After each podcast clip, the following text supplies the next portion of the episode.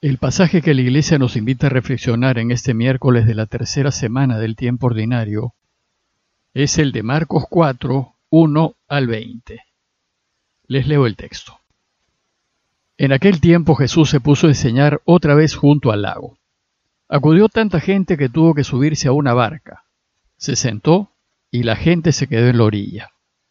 Les enseñó mucho rato con parábolas, como él solía enseñar. Escuchen, dijo Salió el sembrador a sembrar, y al sembrar algo cayó al borde del camino. Vinieron los pájaros y se lo comieron. Otro poco cayó en terreno pedregoso, donde apenas tenía tierra.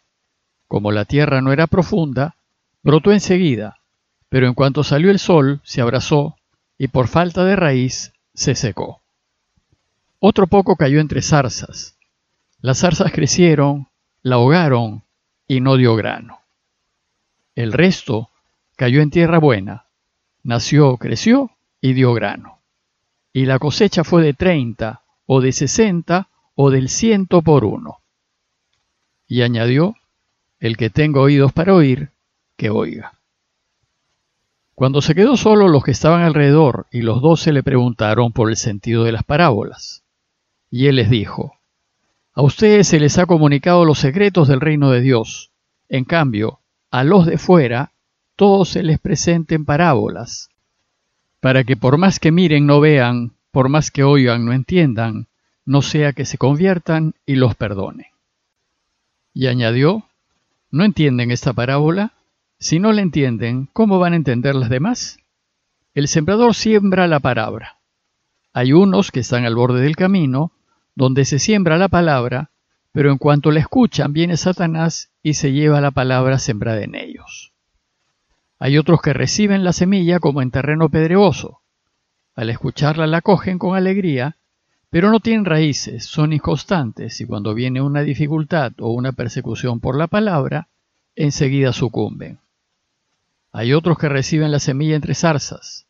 Estos son los que escuchan la palabra, pero los afanes de la vida y la seducción de las riquezas y el deseo de todo lo demás los invade, ahogan la palabra y se queda estéril. Y los otros son los que reciben la semilla en tierra buena, escuchan la palabra, la aceptan y dan una cosecha de treinta o de sesenta o del ciento por uno. La ocupación principal de Jesús fue enseñar, y su Padre fue el tema central de sus enseñanzas. Él enseñaba que su Padre es bueno, perdonador, sensible, y preocupado por nosotros.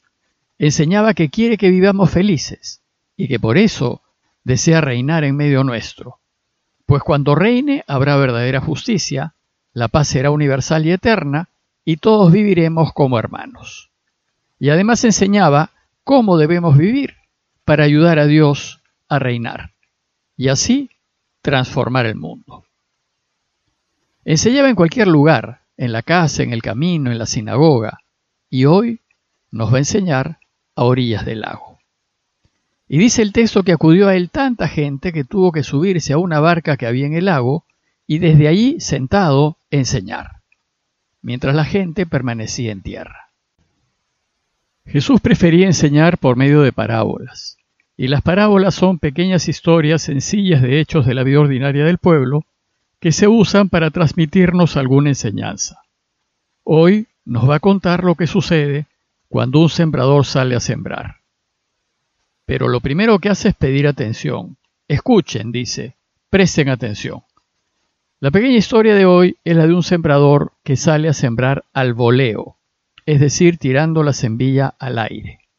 Y todos los que escuchaban sabían que cuando se siembra así, no toda la semilla cae en tierra buena. La mayor parte lo hace, pero es inevitable que algo se pierda y la parte que no cae en la tierra preparada puede caer o al borde del camino, o entre piedras, o en medio de maleza. Y todos sabían que solo la semilla que cae en la tierra preparada es la que llega finalmente a dar fruto. Al terminar de contar la parábola, Jesús añadió, Quien tenga oídos para oír, que oiga. El que tiene oídos es aquel que es capaz de establecer la relación entre la parábola contada por Jesús y su propia vida, y sacar conclusiones.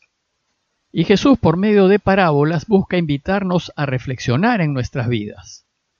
Nos invita a revisar la manera como vivimos y ver si esa manera nos acerca o nos aleja de Dios. Bueno, pues el texto nos dice que al terminar de contar la parábola, cuando quedó a solas, sus discípulos le preguntaron sobre el sentido de la parábola. Y antes de responderles, Jesús hizo una distinción entre los de dentro y los otros, entre ustedes y los de fuera. Ustedes son los que se ponen a caminar con Él, son los que lo siguen, son sus discípulos. Y los de fuera son los que lo escuchan, pero después no lo siguen, se van, no se atreven, no se arriesgan a caminar su camino. Y les dice, a ustedes, a los que lo siguen, Dios les ha confiado el misterio de su reino. Los que lo siguen van a descubrir el secreto de la felicidad. Es decir, van a descubrir cómo vivir para que el Padre reine, pues eso es lo que nos hace felices. Sin embargo, a los de fuera todo les resulta enigmático. Los de fuera son los que se rigen por los valores del mundo. Para ellos, Dios y lo de Dios es en segundo lugar y no les interesa en absoluto. Las parábolas que cuenta Jesús no les revelarán nada y no pasarán de ser pequeñas historias de la vida. Ellos, desgraciadamente, por más que miren, no ven, y por más que oyen, no entienden. Viven mareados por el mundo y sus propuestas, y no pueden ver ni entender. Pero, dice Jesús, a no ser que se conviertan y que Dios los perdone. Pues siempre cabe la posibilidad de que vuelvan a Dios y si lo hacen, entenderán y podrán caminar en la vida hacia la felicidad. Luego de estas aclaraciones, Jesús entonces les pregunta, ¿no entienden esa parábola? Si no la entienden, ¿cómo van a entender todas las demás?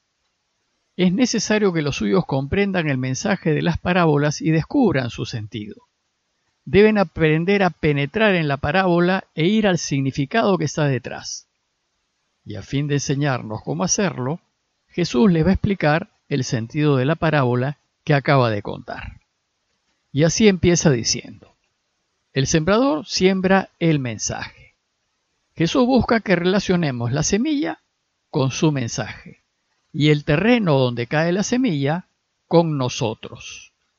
Y así como el sembrador siembra la semilla, así Jesús siembra en nosotros el mensaje del extraordinario proyecto del reinado de Dios. Y así como la semilla cae en distintos tipos de terreno, así también su mensaje llegará al corazón de distintos tipos de personas. Y sucede que cuando se siembra el voleo, una de las posibilidades es que parte de la semilla caiga al borde del camino. El borde del camino no es terreno apropiado, está pisoteado, es duro, impenetrable. ¿Y entonces qué pasa con esa semilla? Se pierde porque no puede penetrar la tierra. Y al quedarse en la superficie, vinieron los pájaros y se la comieron. La tierra pisoteada del camino se parece a aquellos en quienes se siembra el mensaje, pero éste no cala en ellos, porque no les interesa para nada a Dios, ni les importa que reine. Son impermeables, indolentes, insensibles, sin misericordes. No les interesa cómo les vaya a los demás. Su única preocupación son ellos mismos. A estos el enemigo les pone por delante lo que ofrece el mundo, dinero, fama, poder, placer, y mareados por esto dedican sus vidas a buscar esto y no llegan a ser felices. Pero al sembrar al voleo hay semilla que puede caer en terreno pedregoso. En este tipo de terreno la tierra es poca y superficial. Permite que la semilla eche raíces, que brote, pero al no haber mucha tierra debido a las piedras, las raíces no pueden arraigarse, se quedan en la superficie, el sol la seca y la semilla que había brotado se marchita. Jesús nos enseña que hay gente que es como terreno pedregoso, es decir, superficial, de poca profundidad. Estos al inicio se entusiasman con la buena noticia, pero el entusiasmo les dura poco. Y al menor contratiempo, cuando las dificultades de caminar el camino los tocan, rápidamente abandonan, desisten y dejan el camino. Quienes son como terreno pedregoso no son capaces de mantenerse firmes, no son capaces de pelearla, de hacer frente al sufrimiento y a la desventura. Y esto porque no tienen raíces, no se ha arraigado en ellos la fe. Pero al sembrar el boleo, parte de la semilla cae también entre malezas. Hay personas que son como terreno lleno de maleza, y esas malezas son las preocupaciones del mundo, la seducción del dinero y la codicia de todo lo demás, dice Jesús. Cuando la semilla del mensaje del reino llega a sus corazones, ésta no puede crecer, porque el corazón de estas personas está lleno de mala hierba. Los intereses mundanos toman el corazón de ellas y su único interés es ganar el mundo para sí, y no tiene espacio ni tiempo para los asuntos de Dios. Pero lo cierto es que la mayor parte de la semilla cae en tierra buena. Y tierra buena son aquellos que oyen el mensaje, lo reciben y dan fruto. Son los que acogen el mensaje del reino de Dios, los que tienen oídos para oír y oyen. Es decir, son los que se deciden ayudarlo a que reine y que viven según la propuesta de Jesús. Sin embargo, también es cierto que la tierra buena tiene distintas calidades, pues no todos tenemos los mismos dones y capacidades. Y aunque todos estamos llamados a rendir todo lo que podemos, algunos darán más que otros.